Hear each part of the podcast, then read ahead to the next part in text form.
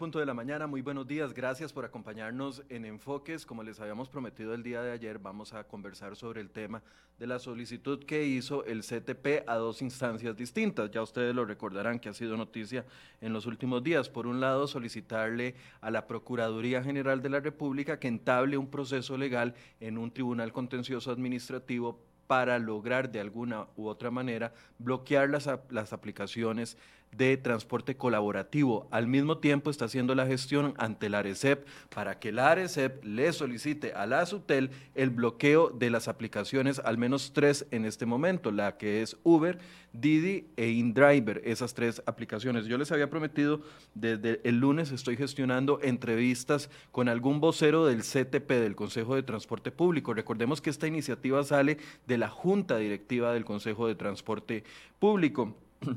Desde el lunes empecé a hacer la gestión, lunes en la mañana hablé con una periodista que se llama Lady, que es la periodista de Don Manuel Vega, y me dijo que estaba gestionándolo. Todavía ayer en la tarde volví a preguntar y me dijo Lady que eh, tendría una respuesta para mí a las 5 de la tarde.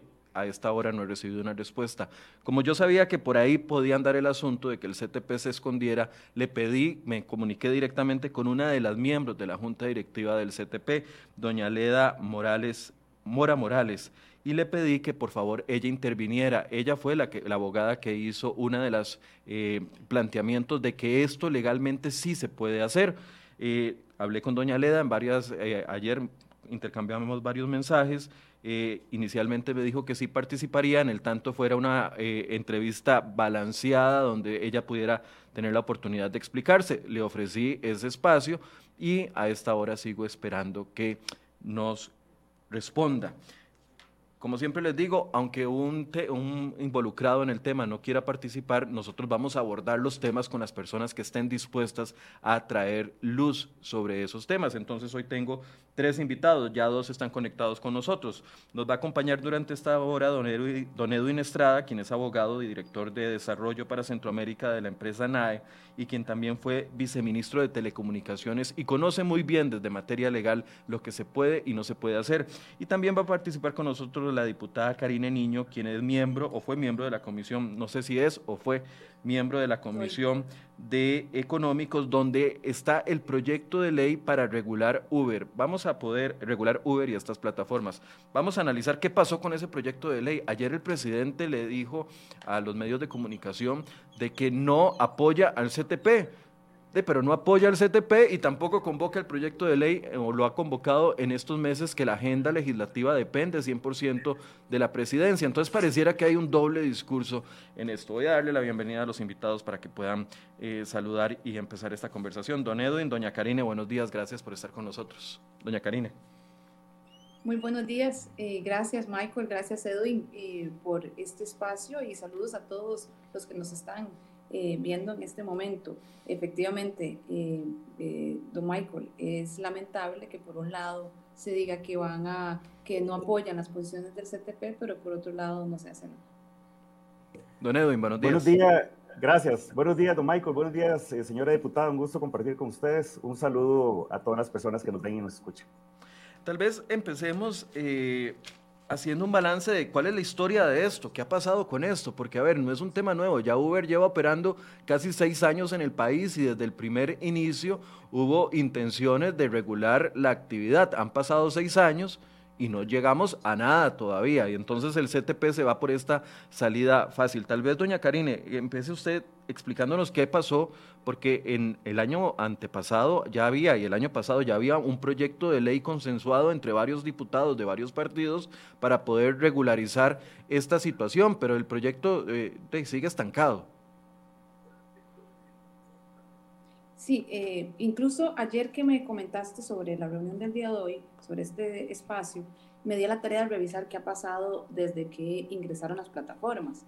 Y Michael, imagínense que esto, este tema viene desde el 2015, que el 2015 es cuando ingresan las plataformas tecnológicas, inicialmente inicia con eh, Uber, en donde eh, el gobierno empieza con su oposición, el expresidente Luis Guillermo Solís emite una directriz en donde ordena a cinco instituciones, al MO, Parecer, Ministerio de Hacienda, la Caja y al MEIC, aplicar normativa y sancionar. Incluso podrían recordar que que se prohibió que estas empresas pudieran tener eh, publicidad, incluso les cerró las cuentas del Banco Nacional. Eh, posterior, eh, y, hasta ahí llegó, y no hicieron absolutamente nada, más que la presentación de, unos, de un proyecto que presentó el diputado Corella, pero que no tuvo gran avance en la Asamblea Legislativa, y también otro proyecto de parte del Movimiento Libertario. Luego, en el 2018, Don Carlos Alvarado en su eh, plan de gobierno o en sus intervenciones hacía ver que había una necesidad de tener una discusión real sobre eh, las plataformas tecnológicas en virtud que necesitaba tener una normativa que eh, regularice su estatus. Esto, pues entonces, podrán recordar que entra el gobierno, entra el gobierno PAC, entran los nuevos ministros, y eh, en el 2018, el ministro de Transportes anuncia que va a intensificar los operativos contra las personas que brindan este servicio de transporte por medio de las plataformas. Y eh, de ahí se empiezan a analizar los porque eh, esto sucede porque los diputados empiezan a analizar los proyectos existentes en la corriente legislativa y don, don, don Rodolfo se, eh, pues, se, se, comunica con la Comisión de Económicos, nos propone darnos un texto sustitutivo para los proyectos que se presentan en corriente legislativo y durante 10 meses los diputados eh, eh, analizamos en los, el proyecto que estaba en, en, corriente, recibimos más de 20 audiencias, cuando ya finalmente nos dimos cuenta que el proyecto era totalmente inviable, tenía vicios de constitucionalidad, y en el 2019 presentamos un proyecto de todas las fracciones legislativas, incluyendo la fracción de gobierno. No, era, no es perfecto, pero es, es, una discusión que, que, arroja mucho más eh, datos o información para todas las partes. ¿Y qué ha pasado? Que en ambos eh, espacios pues no se ha, pues no se ha convocado el proyecto. Entonces, ¿Qué, es lo que, qué es lo que hemos buscado? Bueno, pues crear un marco jurídico para regulación, regulación de los servicios de transporte de personas que utilizan las plataformas tecnológicas como un mecanismo de intermediación entre conductores y usuarios y por supuesto necesitamos el espacio para la discusión. Entonces, voluntad ha habido y esto eh, claramente que deja en, en, en evidencia que aquí se perjudica a todas las partes, perjudica a los choferes, perjudica a las plataformas, perjudica al sector de los taxis, que por supuesto también está en un estado de indefensión, y perjudica a los consumidores. Eh, en, esa, le hice un resumen lo más eh, sencillo posible, pero aquí eh, no, no es que se ha quedado pues estancado. Y sí, si sumamos desde que entraron las plataformas a hoy, llevamos seis años en el, en el, como, como empezando. Doña Karine, ¿cómo califica la, la, antes de darle la palabra a don Edwin, cómo califica ayer el discurso del presidente? Porque es que aquí seguimos en este tipo de contradicciones. Un órgano que depende 100% del Poder Ejecutivo haciendo una acción y por otro lado el presidente diciendo que no apoya esa acción, pero de no ha convocado el proyecto de ley. Si está tan consensuado, por lo menos dentro de las fracciones legislativas, entonces podría haber una ley que regularice esto, pero, pero ¿Qué, piensa? ¿Es un doble discurso del gobierno en este sentido? Por supuesto, lo he dicho una y otra vez, en este, en, en este no es la primera vez que, que, el gobierno nos acostumbra a simplemente eh, sacar un comunicado eh, eh, con puras palabras bonitas, yo quiero, hay que hacer, pero no se materializan con hechos. El, el, lamentablemente, esto es una muestra más que esta es la forma o la actitud que ha tenido el gobierno con eh, sacar los problemas que el, el, país requiere toma de decisiones. No es solo decir yo, quiero, hagamos, no estoy de acuerdo, sino es ejecutarlos. Y aquí entonces eh, yo, la, la, primera, el primer mensaje que llevaría es, es el, no estar de acuerdo con la posición del CTP, porque no va de la mano con la convocatoria del proyecto? Estamos en un periodo en donde el gobierno tiene nuestra agenda legislativa por el periodo más largo que ha tenido la Asamblea Legislativa y termina el periodo de extraordinarias que manejan ellos la agenda y tenemos muy poco tiempo para analizar eh, este tema. Ni siquiera nos da el espacio de poder avanzar con un proyecto como este y que está en indefensión todas las partes. Aquí dejamos claros que el sector taxista está en indefensión también. Don Edwin, ¿cómo hace usted un balance general de, de, la situación al día de hoy? Porque, a ver, es complicado eh, ver que ha ido creciendo la cantidad de, conductores en estas plataformas. La situación económica del país ha obligado a algunas personas a trasladarse a este tipo de eh, trabajo informal. Y, pasan los años, casi seis años, y no se logra tener una, una legislación que por lo menos brinde un primera, una primera luz para todas las partes. ¿Cómo analiza usted la situación? Tiene el micrófono apagado, don Edwin. Gracias. Primero que todo, lo que tenemos que analizar aquí es la, la situación. Una realidad que es que las tecnologías de información llegaron para quedarse y hemos visto cómo impactan en los diferentes sectores de la economía. Y en este caso, tenemos un ejemplo muy concreto de cómo por medio de estas tecnologías nacen nuevos negocios y nuevos trabajos, nueva manera pues de la gente de ganarse, de ganarse el sustento. Entonces, esto es una realidad. Otra realidad que usted me indica es, pues, el tema de la pandemia. Hay muchas personas que han perdido sus trabajos eh, y que, pues, utilizan estos mecanismos para eh, llevar los sustentos a sus hogares. Además, otro tema importante, yo creo que si nosotros hacemos una encuesta, eh, la mayoría de los costarricenses estarían entonces de acuerdo con estos mecanismos y de acuerdo con utilizar estas herramientas. Entonces, ¿qué quiero decir con esto? Que definitivamente sí tiene que haber una discusión legislativa del tema, porque hay una realidad que hay que resolver y esto se resuelve mediante, mediante una, una norma y como decía la diputada eh, en algún momento, eh, no podemos pensar primero en la norma y luego en la situación. No, tenemos que ver la realidad y por medio de esa emitir una norma. Y yo creo que es eh, momento de que la Asamblea Legislativa discuta este proyecto y pues tome, tome una decisión. Porque definitivamente la solicitud que ha hecho eh, el CTP carece de total fundamento jurídico en virtud de las características que están consignadas en nuestra legislación que regula el sector de las telecomunicaciones, empezando primero con que en Costa Rica no se regulan eh, servicios, no tenemos esa facultad de regular, de controlar cuáles son los servicios que, eh, o los datos que se trasegan por las redes, cuando la regulación en Costa Rica es un tema de eh, solamente de redes, ¿verdad? Y también es importante invocar eh, el, Tratado de Libre Comercio, invocar también lo que, lo que dice la OCDE en sus recomendaciones, que estamos nosotros a un paso de, de acceder y ser parte de esta organización de buenas prácticas. La OCDE específicamente lo que dice sobre el uso de las plataformas es que debemos fomentar la competencia, podemos, debemos fomentar los, los servicios que se puedan dar a través de estas aplicaciones y por ejemplo, el CAFTA, eh, lo que habla o lo que no habla más bien de los recursos de información, como lo es el caso de los servicios que se presentan a través de estas plataformas, es que están fuera de la regulación sectorial, en este caso la Superintendencia de Telecomunicaciones, que no está facultada para intervenir y lo que sí está facultada, y más bien es una obligación, fomentar la competencia y corregir las prácticas anticompetitivas. Además que eh, por la naturaleza jurídica de la Superintendencia de Telecomunicaciones y la ARCEP, no es viable jurídicamente que la ARCEP le eh, otorgue o le, o le gire instrucciones, directrices a la, a la Superintendencia de, Telecomunicaciones, que tiene total independencia en su competencia de, telecomunicaciones.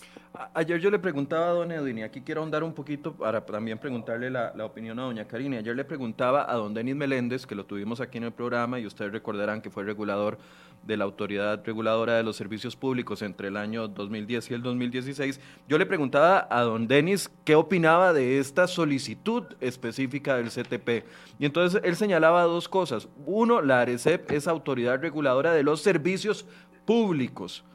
Y este servicio es catalogado como un servicio privado, entonces queda de la, fuera de la cobertura de Arecep. Era un primer punto que nos daba a considerar el exregulador. Y lo otro que me decía es efectivamente lo que usted acaba de mencionar, que el Arecep eh, podrá tener algún tipo de jerarquía, si se quiere decir así, sobre la, supe, la, sute, la Sobre temas administrativos, más no en los temas técnicos. No podría ARECEP hacerle una solicitud de esa naturaleza a la, a la, a la SUTEL. Pero por otro lado que no existe un contenido legal y que ya esto se analizó en otros años, donde diputados pidieron bloquear las aplicaciones y que la, la ARECEP hizo el estudio y dijo, no hay el sustento legal, no podemos hacer algo que la ley no nos lo permite. ¿Cómo, cómo analiza usted esa solicitud en específico y esos argumentos que nos daba el exregulador? yo quisiera hacer una intervención ahí. Definitivamente, eh, también, también recordemos que eh, se ha contradecido las mismas instituciones con lo que está haciendo el CTP, porque la misma SUTEL, ARECEP, y recuerdo al ministro Luis Adrián del MISID mencionando una y otra vez que eh, no se podía bajo ninguna circunstancia bloquear las plataformas, porque si bien es cierto, no están regulados, tampoco es que están prohibidos. Y recordemos que esto igualmente es una actividad que eh, es una realidad, genera ingresos, genera recursos y con la ley de fortalecimiento de finanzas públicas incluso eh, eh, tiene la obligación de pagar el IVA y si no me equivoco, están haciendo los pagos respectivos. Ahora, yo, a mí me, me, me llama poderosamente la atención eh, conversábamos antes de entrar a, eh, estar en vivo, que nosotros tenemos que pensar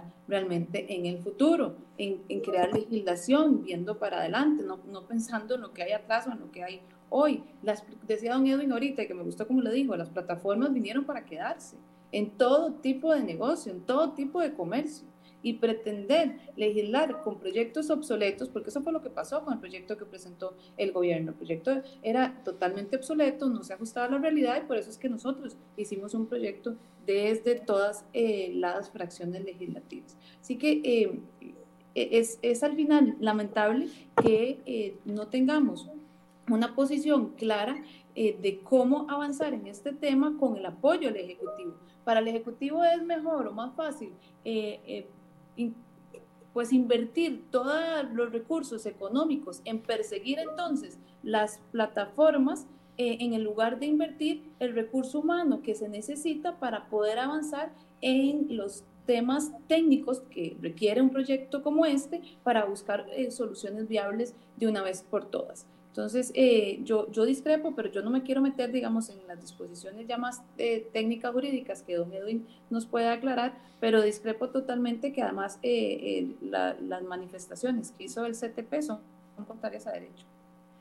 Don Edwin. vamos a ver, entiendo que la diputada, a ver si entendí mal, lo último que dijo, que discrepa que, la, que lo que dijo el CTP es contrario a derecho. No, que discrepo con lo que hizo el CTP, ah, porque es contrario a derecho, no tiene, un, no tiene un sustento jurídico eh, eh, de, acuerdo a nuestros tratados de libre comercio, nuestra neutralidad en, en, temas de, tecnológicos y demás. Sí, me disculpa que le entendí mal y yo, yo coincido, eh, señora diputada, con usted plenamente en eso por, por, por los temas que, que, indicamos. Además, no existe un principio de legalidad de exceso también. Exactamente, tampoco es, eh, instituciones públicas para poder actuar. No existe ese principio de legalidad expreso que les permita eh, bloquear las aplicaciones y los servicios de información que, que, indicamos. Otra cosa que usted decía también que es importante resaltar es la decisión de la Asamblea Legislativa de cobrar el IVA por medio de estas plataformas. Entonces, de alguna manera, eh, ya se está avalando el, el, uso de las, de las aplicaciones para esto eh, y además que esto eh, hasta el momento no está catalogado como, como, un, como, un, transporte, como un transporte público, ¿verdad? Eh, definitivamente este tema es preocupante porque creo que mandamos un mal mensaje hacia, hacia el extranjero, ya que yo creo que crea un mal ambiente de inversiones al país. ¿Por qué? Porque esa contradicción que puede haber podría atentar contra el principio de seguridad jurídica y el principio de legalidad. Y estos principios son eh, baluartes de una democracia como la nuestra y sobre todo como un Estado de Derecho para, repito, crear esa seguridad jurídica, que, las empresas, las personas que vengan a invertir a Costa Rica sepan a qué atenerse. Entonces, repito, lamentablemente esto es eh, una mala señal que estamos mandando, que estamos mandando como país al haber una contradicción entre, entre los órganos del Estado. Y yo creo que acá lo importante también es eh, velar por, por ese interés público y haciendo un análisis sobre el tema del interés público acá, yo creo que eh, ya estamos preparados pues para dejar esta discusión y como decía la diputada también, esta discusión se da hace aproximadamente seis años,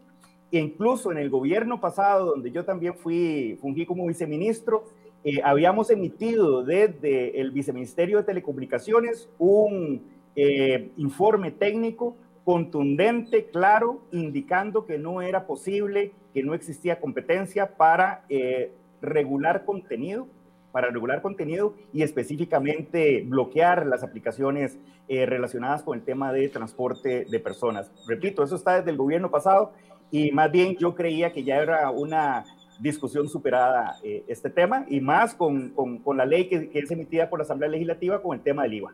Ustedes tocan ese tema y a mí me genera mucha, mucha a ver, me, me, cuesta entenderlo, porque, a ver, primero todo el mundo dice, es que están operando ilegalmente, están operando ilegalmente, pero es que no existe una legislación que diga que están operando ilegalmente. Ahí hay como una, como, como una línea muy delgada que es difícil de entender, porque el hecho, la gente dice, operan ilegalmente, los taxistas que se sienten afectados dicen, están operando ilegalmente, pero ¿Es verdaderamente ese argumento cierto? Porque al no existir legislación, nada dice si es tan legal o ilegal, o me equivoco. Y el punto número dos es el tema de, que están cobrando, están siendo recaudadores del impuesto de valor agregado IVA. Y ese punto, aunque el Ministerio de Hacienda cuando lo empezó a cobrar dijo, eso no necesariamente lo regulariza, bueno, pero en la práctica de si el Estado acepta impuestos de esas empresas o, que, o, acepta que esas empresas recauden impuestos de nosotros los ciudadanos, de una u otra forma los está avalando. Es que la línea es tan delgada que es difícil de entenderla.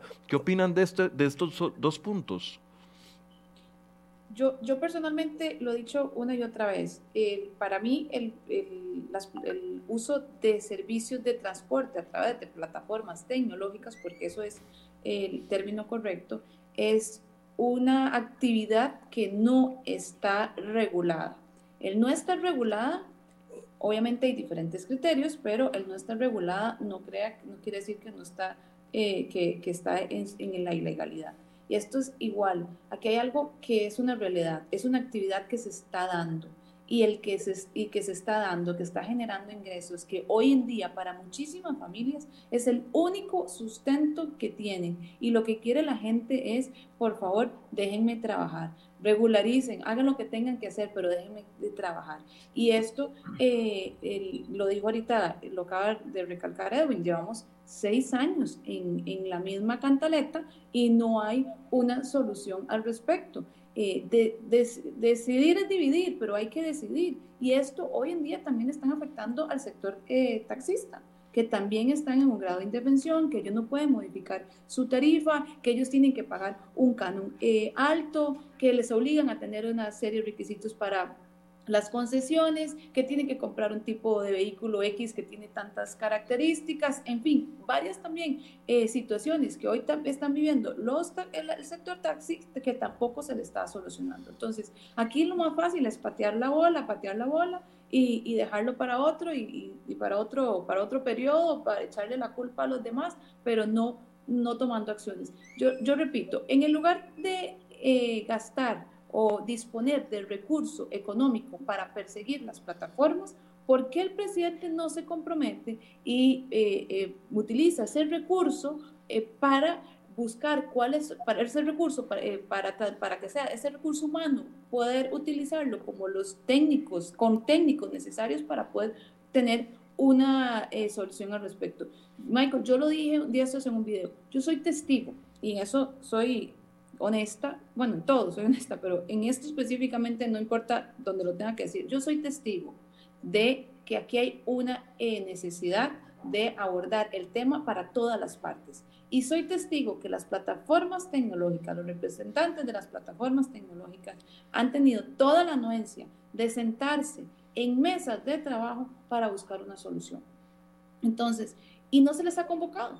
O sea, no hay, no hay excusa. A nosotros nos dijeron que tuviéramos pausa cuando estábamos viendo el primer proyecto que no tenía ni pie ni cabeza, mientras nos mandaban un, un proyecto nuevo de parte del Ejecutivo, que fue un proyecto obsoleto, porque era devolverse a, lo que teníamos eh, hace años, ¿verdad? Prácticamente generar una nueva figura de concesiones y, que era de que no se ajustaba a la realidad, porque esa es la, la verdad a los tiempos en los que estamos.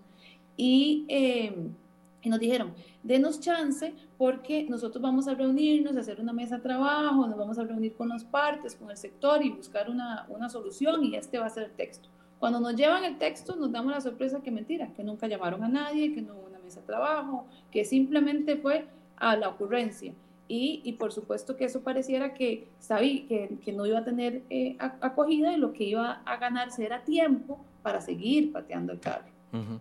eh, dice doña Yamilet Zúñiga, y los taxistas arruinados, 24 personas se han suicidado. Eso es muy, muy, muy lamentable, doña Yamilet. Eso es muy pero, lamentable. Por eso, pero es por que eso por eso hace falta la legislación. Tal vez, don Michael. Adelante, don Edwin, luego le doy la palabra Sí, a doña, gracias. a doña. Perdón, diputada.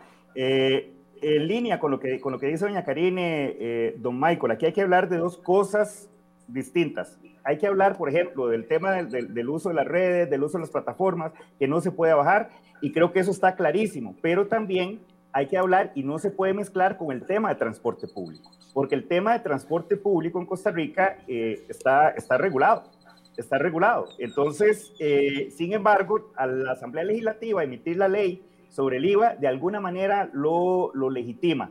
Y yo creo que aquí es importante también lo que decía usted, lo que decía la señora diputada, que es momento de que el Poder Ejecutivo convoque ese proyecto y, por ejemplo, deje de estar gastando esfuerzos en proyectos innecesarios y que crean dualidades como el proyecto de alfabetización digital y el proyecto de bono digital que están impulsando y que ya la Contraloría General de la República ha dicho que no viene a arreglar nada y que no son necesarios.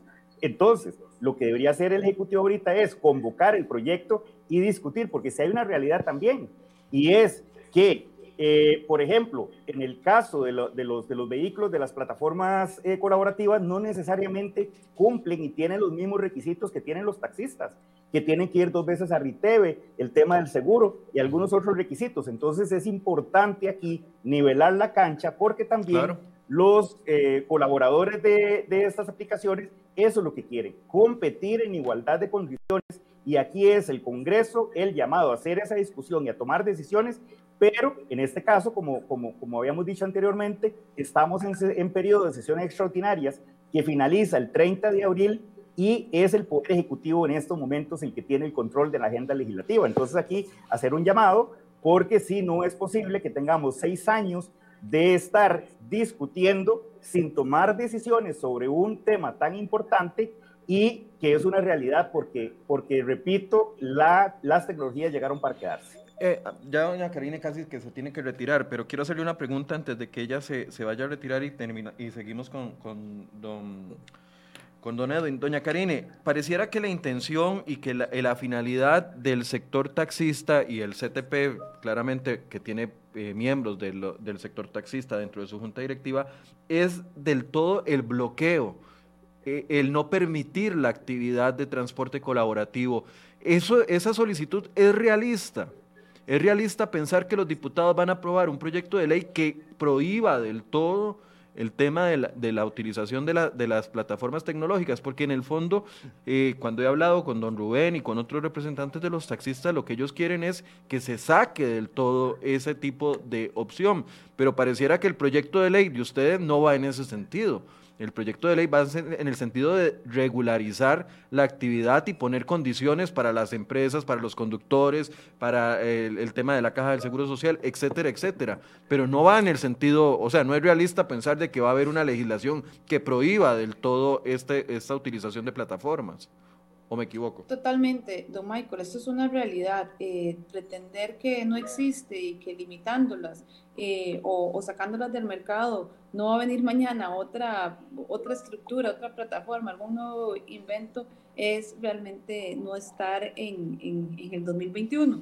Eh, yo creo fielmente, como lo dije antes, que ya han pasado seis años desde la llegada de la primera plataforma al país. Hemos tenido dos gobiernos PAC y han eh, mostrado una posición totalmente deplorable a solucionar este tema. Y más bien, yo podría decir, Michael, que, que, lo que siento es que han hecho hasta lo imposible para obstaculizar los diputados, tirarnos eh, también la bola a nosotros, no darnos el, el, el talento técnico de, y, las, y, la, y la, los recursos humanos de las diferentes instituciones para que realmente podamos construir algo que eh, venga a darle seguridad eh, jurídica y poner en regla a las personas que se dedican a esta actividad económica de transporte de personas. Y, eh, y, por supuesto no quiero dejar de, de decir que se mantienen posi posiciones o condiciones poco competitivas, incluso podría decir que hasta inflexibles para la prestación del el servicio de los taxistas. Y eh, aquí también hay que dejar claro que, que lo que han venido a, darse es una, fomentando una guerra contra las plataformas. Se les han vendido falsas expectativas a los transportistas del sector taxi y no se les ha dado una solución a las miles de familias que hoy ven el, el ingreso a través de las plataformas como su único recurso. Y además eh, y creo que es súper importante, no se le está dando ninguna seguridad a los consumidores eh, de, eh, de estas plataformas. Doña Karine, eh, pa, para que usted se pueda retirar, porque sé que tiene que irse al plenario, eh, dentro de este proyecto de ley que está en discusión, que tiene varios aspectos, habla sobre el servicio, los conductores se les pediría tres años de experiencia para poder conducir eh, uno de estos eh, temas, deberían de estar inscritos ante el Seguro Social, Ministerio de Salud, las empresas deberían de pagar un registro de 20 salarios base para su inscripción, o sea, tiene un montón de aspectos que abarca.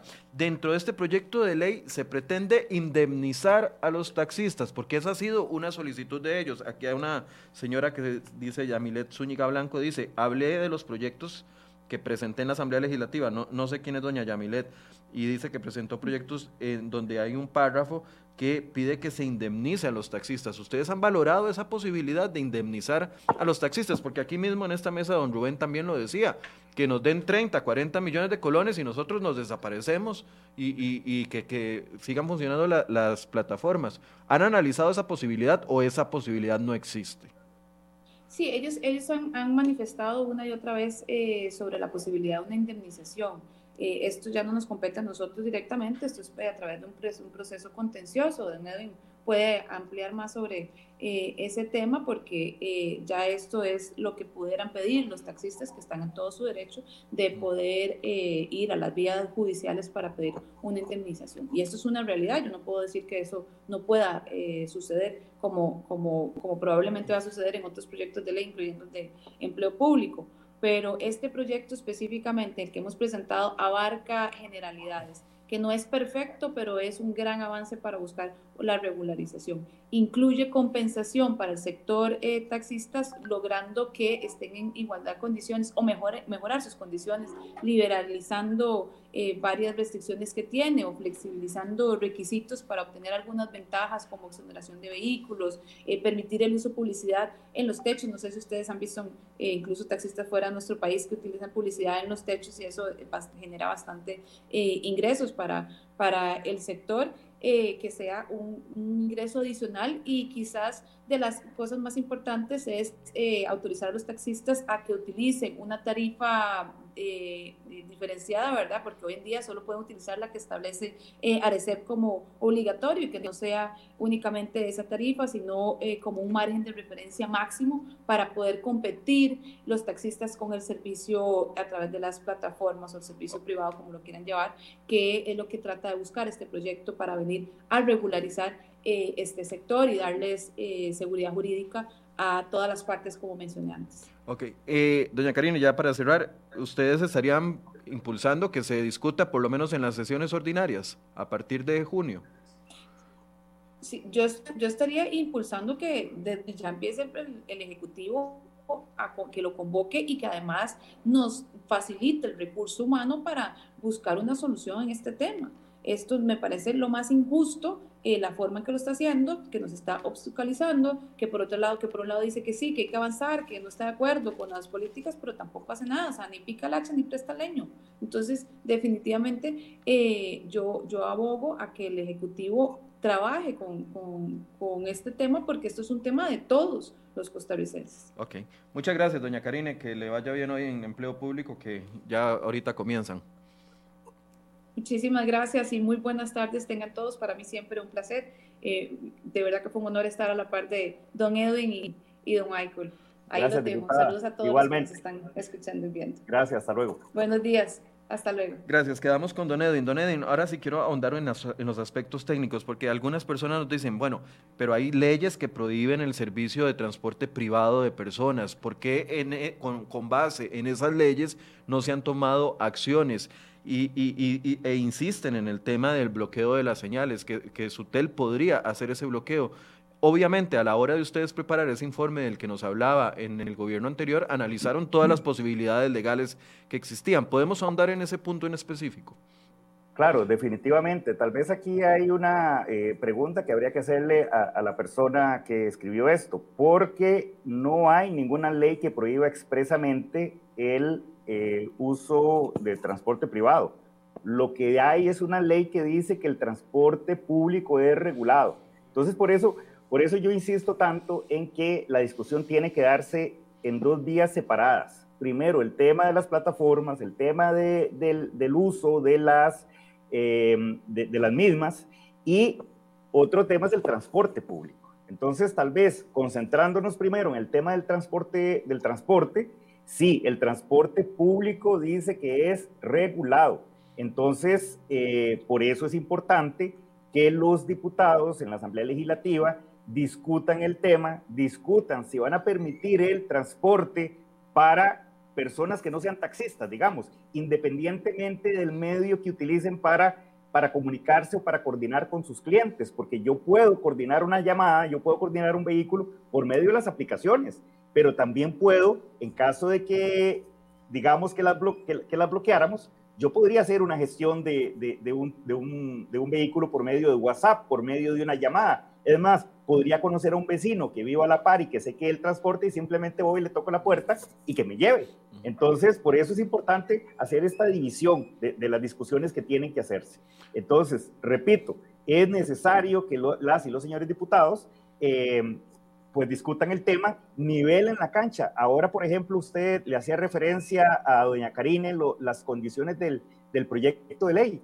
Eh, que, estaría presentado. Pues es importante entonces que se discutan, que se analice, mire, cuáles son los requisitos que tienen que cumplir los taxistas, cuáles son las garantías que tenemos los usuarios cuando nos montamos en un taxi, que nos protege, para también y, y ver si eh, se hace el reflejo o el, efecto espejo, digamos, también en eh, los, los, los que manejan por medio de estas aplicaciones. Pero definitivamente, insisto también, ya pasándonos al tema de eh, las, de las aplicaciones, repito, no es posible eh, eliminar estas aplicaciones porque también, mire, además de que, de, que, de que, jurídicamente no es posible porque no se permite, por, por, lo que yo he dicho también, que no hay regulación de, que no hay regulación de, de contenido, también esto se aleja de la lógica y se aleja del sentido común, precisamente por el ejemplo que yo daba.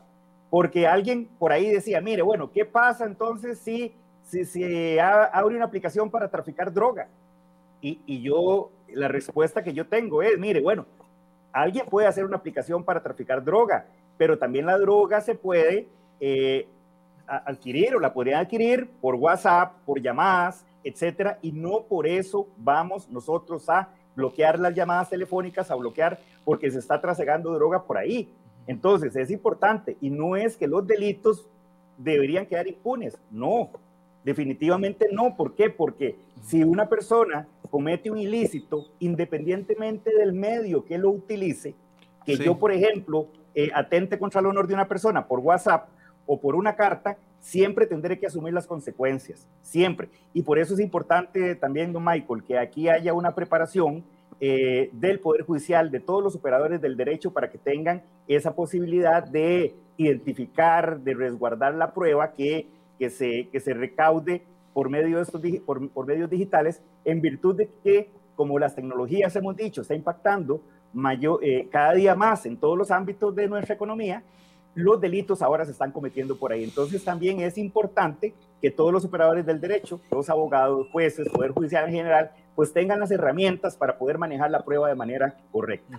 Tal vez siguiendo ese ejemplo que usted pone de la droga, que ya alguien lo había, lo había mencionado aquí, decía, es que no, no, no recuerdo, era, una, era un nombre, era un nombre eh, como de personaje animado. de una serie. Pero bueno, e, esa persona decía, la, la venta de drogas tampoco está regulada en el país y sin embargo sí se persigue. Pero es que ahí va el tema de fondo. No es el canal que se utiliza. Si una persona está vendiendo drogas, claramente el Código Penal establece una sanción para el tráfico de drogas, cosa que no sucede con el transporte de personas entre privados, que no hay una sanción penal en el ordenamiento jurídico que, que persiga eso, ni siquiera en el, en el ordenamiento administrativo. Es que ese es el fondo. Yo siento que a veces a la hora de enfocarnos en las aplicaciones nos estamos enfocando en el canal y no en el fondo del tema que verdaderamente, efectivamente los taxistas que se quejan tienen razón, se les ha caído su, su, cantidad de público que los, eh, que los buscaba, han tenido afectaciones, si tienen que ir dos, dos, dos veces al año a Riteve, si tienen que estar renovándola, todo eso es cierto.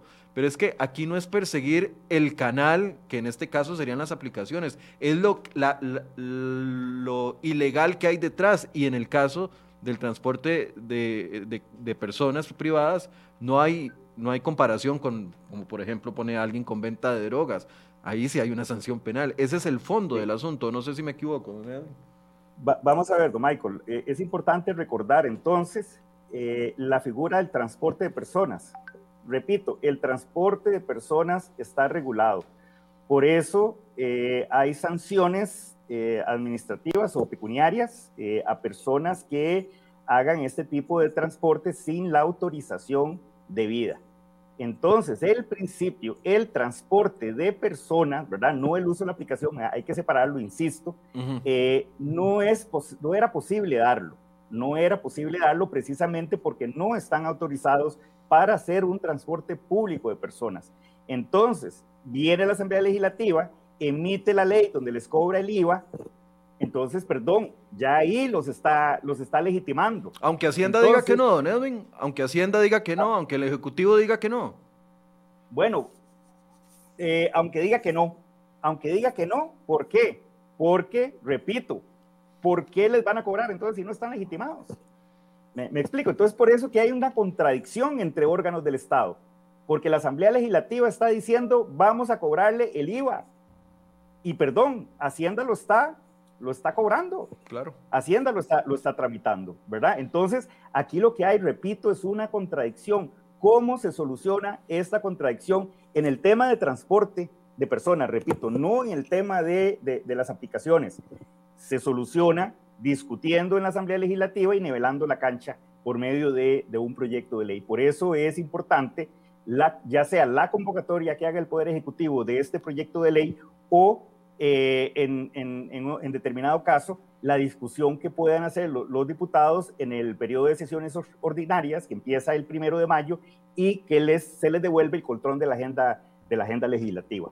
Pero repito, Repito, y, no me cansaré de repetir, don Michael, que la discusión hay que dividirla en dos partes, el uso de las aplicaciones, eh, el, control o, el no control más bien que, que, se tiene o que no se tiene sobre, sobre los datos que, trasegamos por, por, por Internet y el tema del transporte público, que son dos cosas distintas. Y ahora usted lo decía muy, muy claramente, mire, la realidad cambia, la, tecnología llega y no podemos entonces quedarnos anquilosados en eh, normas que están obsoletas y que constriñen de frente la realidad en la que estamos inmersos. Porque la realidad es que están los señores brindando servicios por medio de esta aplicación y eso no hay posibilidad de, evitarlo. ¿Por qué? Porque, repito, le cerramos las aplicaciones, pero abren otra aplicación con otro nombre eh, lo podemos hacer por WhatsApp o por llamadas telefónicas o alguna otra manera de, comunicación, ¿verdad? Y yo creo que más bien acá, Michael, lo que tenemos que hacer es, y como decía doña Karine, es ser visionarios, hacer análisis de prospectiva, ver qué es lo que viene y legislar de esa manera. No es posible, no es posible que la legislación se quede atrapada en el, en el tiempo. Eso por un tema de realidad, pero también incluso por un tema de, de los estudiosos del derecho que dice que, que las normas tienen que irse adaptando a las situaciones fácticas en determinado momento histórico y a la axiología eh, y el tema de los principios y valores. Y aquí es donde reitero nuevamente que eh, la ciudadanía costarricense eh, estaría de acuerdo y está clamando la gran mayoría porque se les permita a estas personas tranquilamente hacer este tipo de labores. Pero para que esto se logre de buena manera, repito, la Asamblea Legislativa tiene que emitir una legislación que que nivele la cancha y que establezca los requisitos, pues para evitar este tipo de problemas que, se van a seguir dando. Ahora, don Edwin, aquí hay que entender también los papeles que juegan los diferentes órganos del Estado. Y, vea, yo tengo que decirlo, eh, es una opinión muy personal. Yo siento que a los taxistas el CTP se los está bailando. Prueba de ello es que le está pidiendo al, al, al ARECEP un imposible legal que ellos ya saben que es imposible legal. Ya esta discusión se dio hace tres años y el CTP lo plantea ahora como nuevo y yo lamento mucho por los taxistas, pero siento que les están dando a tolillo con el dedo y se los están vacilando horriblemente para tratar de tirar la pelota a la próxima administración y que se tomen decisiones en la próxima, porque por un lado, la ARECEP no puede hacer lo que CTP le está pidiendo.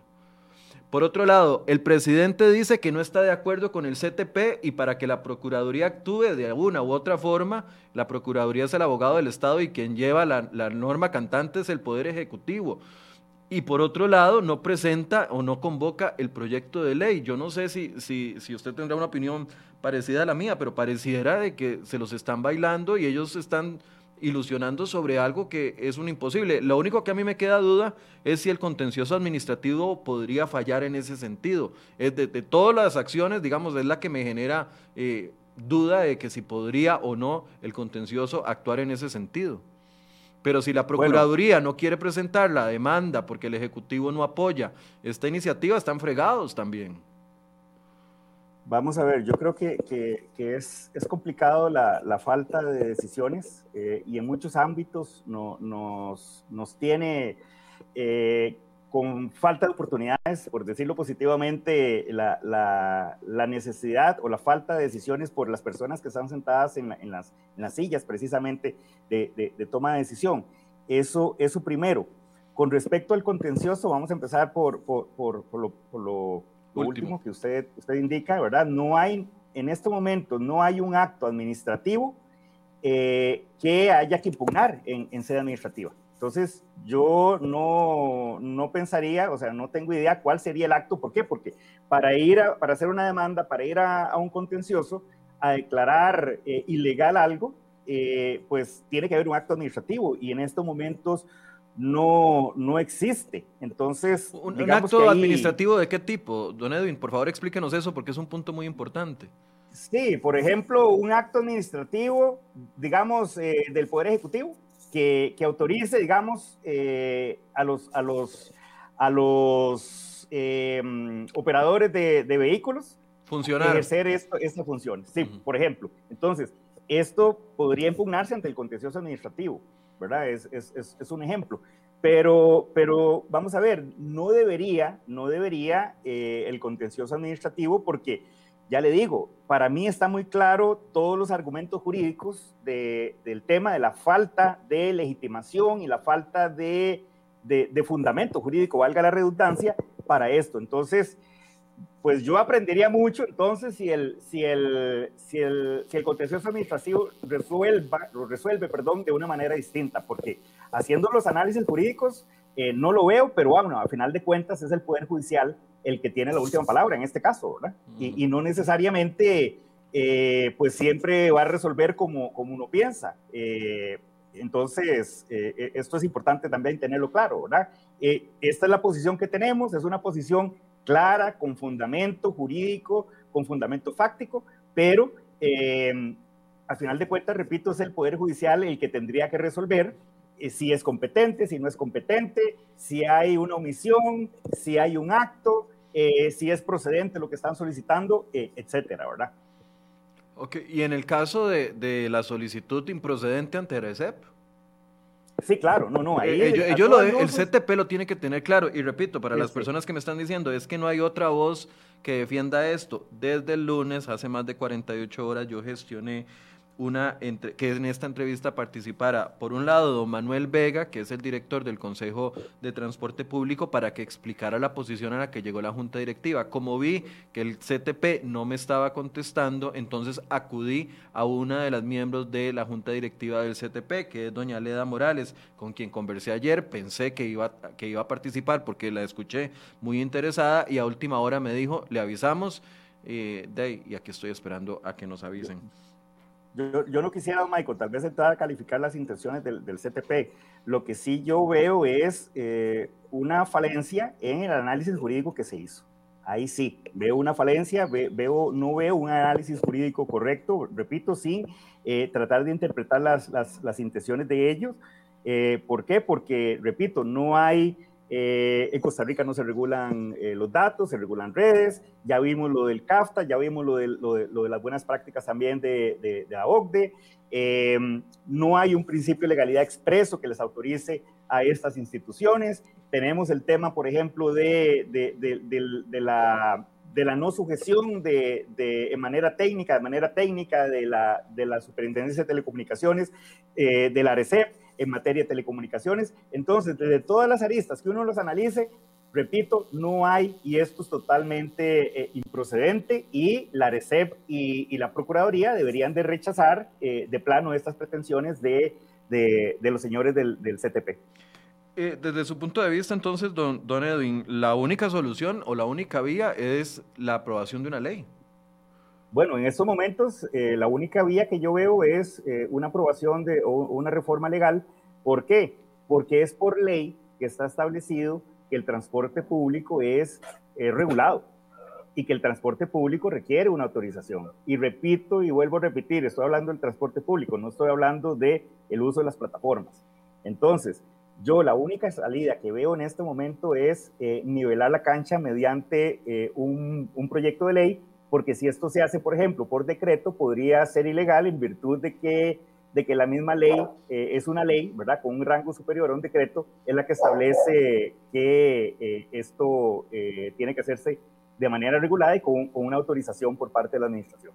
Okay. Nos preguntan, don Edwin, que, bueno, que en este caso ya las explicaciones están dadas con respecto al bloqueo de, una, de, una, de este tipo de apps, pero que si existe, digamos, otro tipo de apps, que se presten para cometer ilícitos y esos sí podrían ser bloqueados si en la legislación actual eh, eso se, pena o también estaríamos ante el mismo panorama.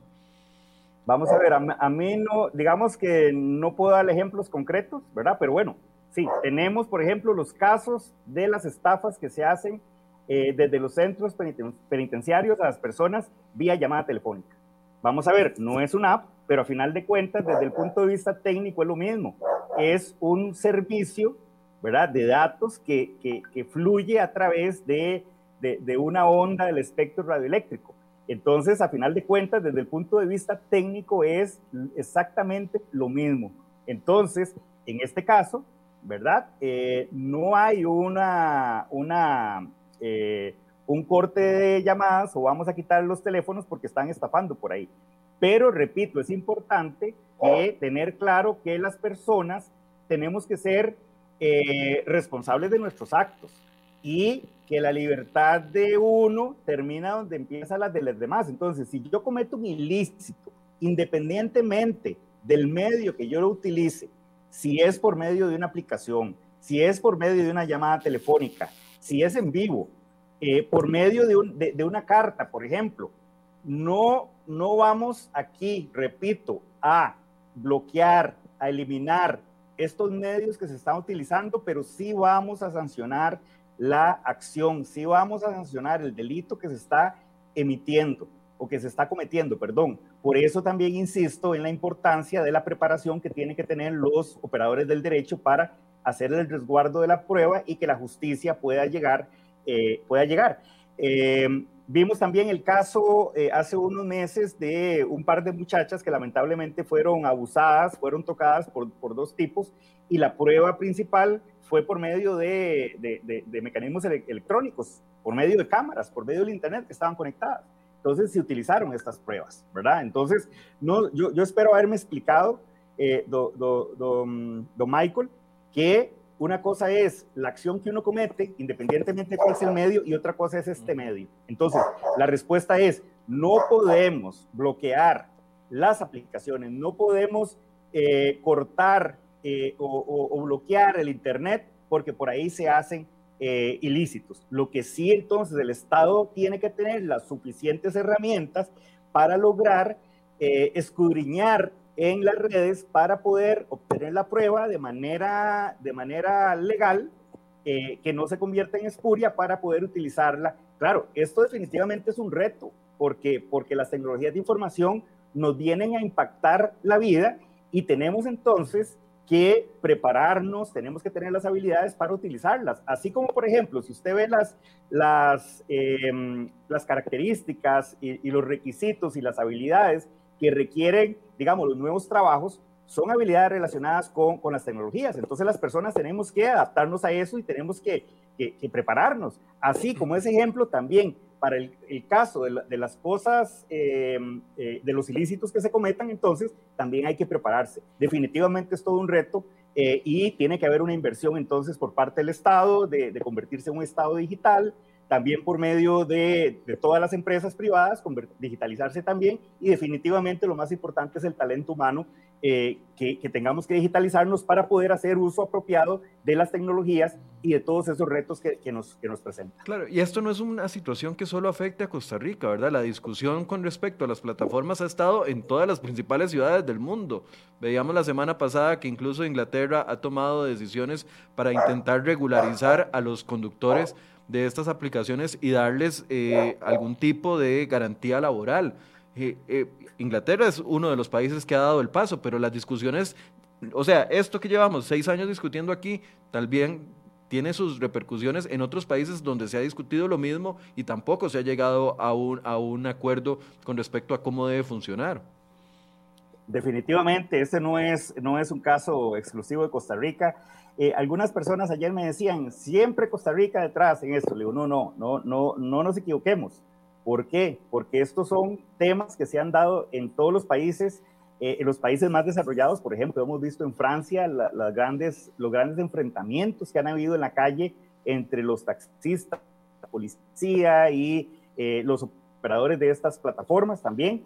Eh, pero a final de cuentas, todo ha venido, la tendencia ha sido ir autorizando, ir liberalizando el tema. Vemos los ejemplos claros de, Colombia y Argentina también, que en algún momento pretendieron eh, bloquearlas, pretendieron eh, no permitir el, uso, pero tuvieron que echar para atrás porque se dieron cuenta que eh, no podemos ir en contra de la tecnología. Si, si es un tema que, que, que está eh, entre nosotros ya y que, tenemos que seguir, que, seguir utilizando. Entonces, más bien, somos nosotros, son nuestras leyes los que tenemos que irnos adaptando, porque si no, no ahí sí nos vamos a quedar atrás. Ahí sí nos vamos a quedar atrás y esto eh, no es bueno porque vamos a perder eh, competitividad y contra los demás países y definitivamente esto va a atentar contra la mejora de la calidad de vida que, en la que estamos trabajando todos, todos los días.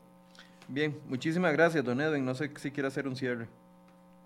Bueno, no, muchas gracias, eh, don, Michael, por, la oportunidad. Un saludo a todas las personas. Y bueno, el cierre que, quiero hacer es precisamente ese, recordar que son dos temas distintos. Un tema es eh, el asunto de las redes, que no es posible eh, bloquearlas, y el otro tema es el transporte de personas, que ahí sí tiene que haber una discusión en la Asamblea Legislativa para hacer esa nivelación de cancha, porque eh, las personas, los ciudadanos lo están pidiendo porque, repito, si hiciéramos una encuesta, sí estaríamos de acuerdo eh, en eh, seguir utilizando estas aplicaciones para el transporte público. Muchas gracias. Gracias a, don Edwin Estrada, director de Desarrollo para Centroamérica de INAE y también él fue viceministro de Telecomunicaciones en las últimas dos administraciones y ha analizado el tema. Gracias por atendernos el día de hoy y también muchas gracias, a ustedes y también muchas gracias a ustedes por su compañía esto es un tema social definitivamente, hay afectados en todo lado. El lado de los taxistas tienen razón con todos los argumentos que ponen ustedes con respecto a, las situaciones a las que están obligadas y la competencia desleal. Por otro lado, hay una gran cantidad de familias que viven de esto. Hoy traíamos en la portada de cereoy.com dos notas que a mí personalmente los invito a leer porque me generaron, generaron mucha preocupación. El BID en un informe dice que Costa Rica, en Costa Rica la clase que ha recibido la mayor paliza por la crisis económica es la clase media y la clase media baja, que es la clase que más se acerca a la pobreza. Incluso hablan de un dato de 247 mil nuevos pobres en el país.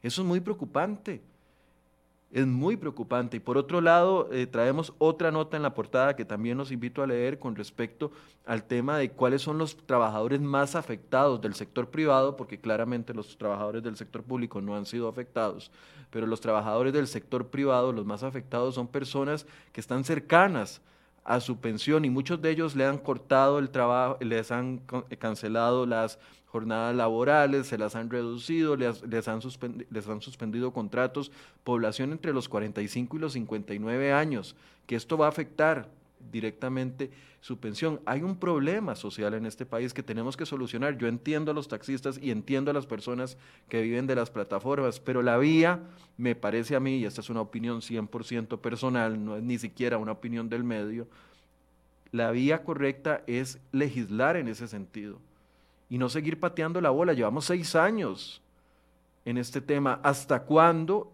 un gobierno va a tomar la decisión de presentar un proyecto de ley y, como decimos popularmente, comerse la bronca con los taxistas y su situación económica y con los decenas de miles de personas que están viviendo de, de transporte colaborativo ante la incapacidad de esta administración antes de la pandemia de generar puestos de trabajo? O sea, yo lo he dicho y se lo he dicho a muchas autoridades, eh, incluso a doña Pilar en algún momento y también al ministro de Hacienda. O sea, es inaceptable el nivel de desempleo que teníamos en el año previo a la pandemia, en 2019. Ya andábamos por 12%, iba en aumento. Hay una incapacidad de los gobiernos de generar empleo en este país, de generar condiciones de empleo aceptables para que la gente pueda mantener a sus familias. Y ahí están, informes internacionales, es el BIT el que dice que la clase media de este país está comiendo la peor parte de la crisis económica. Es el INEC el que dice que los trabajadores más afectados con suspensiones de contratos y con, y con, sus, y con reducciones de jornadas son entre 45 y 59 años. Hay un problema social de fondo. Y el deber de una administración es buscar una solución que, aunque no deje contentas a todas las partes, por lo menos haga justicia en un sentido. Y el CTP se va por la vía fácil de pedir un bloqueo. Y yo sigo pensando, perdón, señores taxistas, pero les están dando a tolillo con el dedo, se los están vacilando. La vía correcta es que el gobierno presente un que convoque el proyecto de ley o presente uno y que se discute y se genere legislación. Esa es la vía correcta para todas las partes. Pero parece increíble que nosotros aquí en este país los temas los seguimos dando vueltas como una olla de barro, el mismo barro, solo que dando vueltas de un lado para otro y no salimos de esta situación tan lamentable. Ojalá que los taxistas le exijan al CTP y al Ejecutivo un proyecto de ley. Y que los diputados, pero es que vean, ya vamos para campaña política, como se los decía la semana pasada. O sea, llega la oportunidad de oro a ver si alguien, alguien de verdad llega a casa presidencial a solucionar este tipo de problemas, le pone atención a la economía, le pone atención, o sea, ¿cuál derecho humano después de la vida es más relevante que el acceso a ingresos, a un trabajo digno. Ahí andan las iniciativas para cobrarnos más impuestos, pero ni una sola para generar más empleo. Y entonces los taxistas se pelean con los conductores de Uber y los conductores de Uber con los taxistas. Cuando la guerra no tiene que ser entre nosotros. Tiene que haber una exigencia a los gobiernos y a las administraciones de que solucionen y dejen de patear la bola. Y se los digo y no me voy a cansar, viene la oportunidad de oro, de oro, con las elecciones. Ahí ya andan los precandidatos. Hay que exigirles, hay que exigirles a los políticos soluciones y no habladas, como en muchos temas nos han acostumbrado. Gracias por su compañía.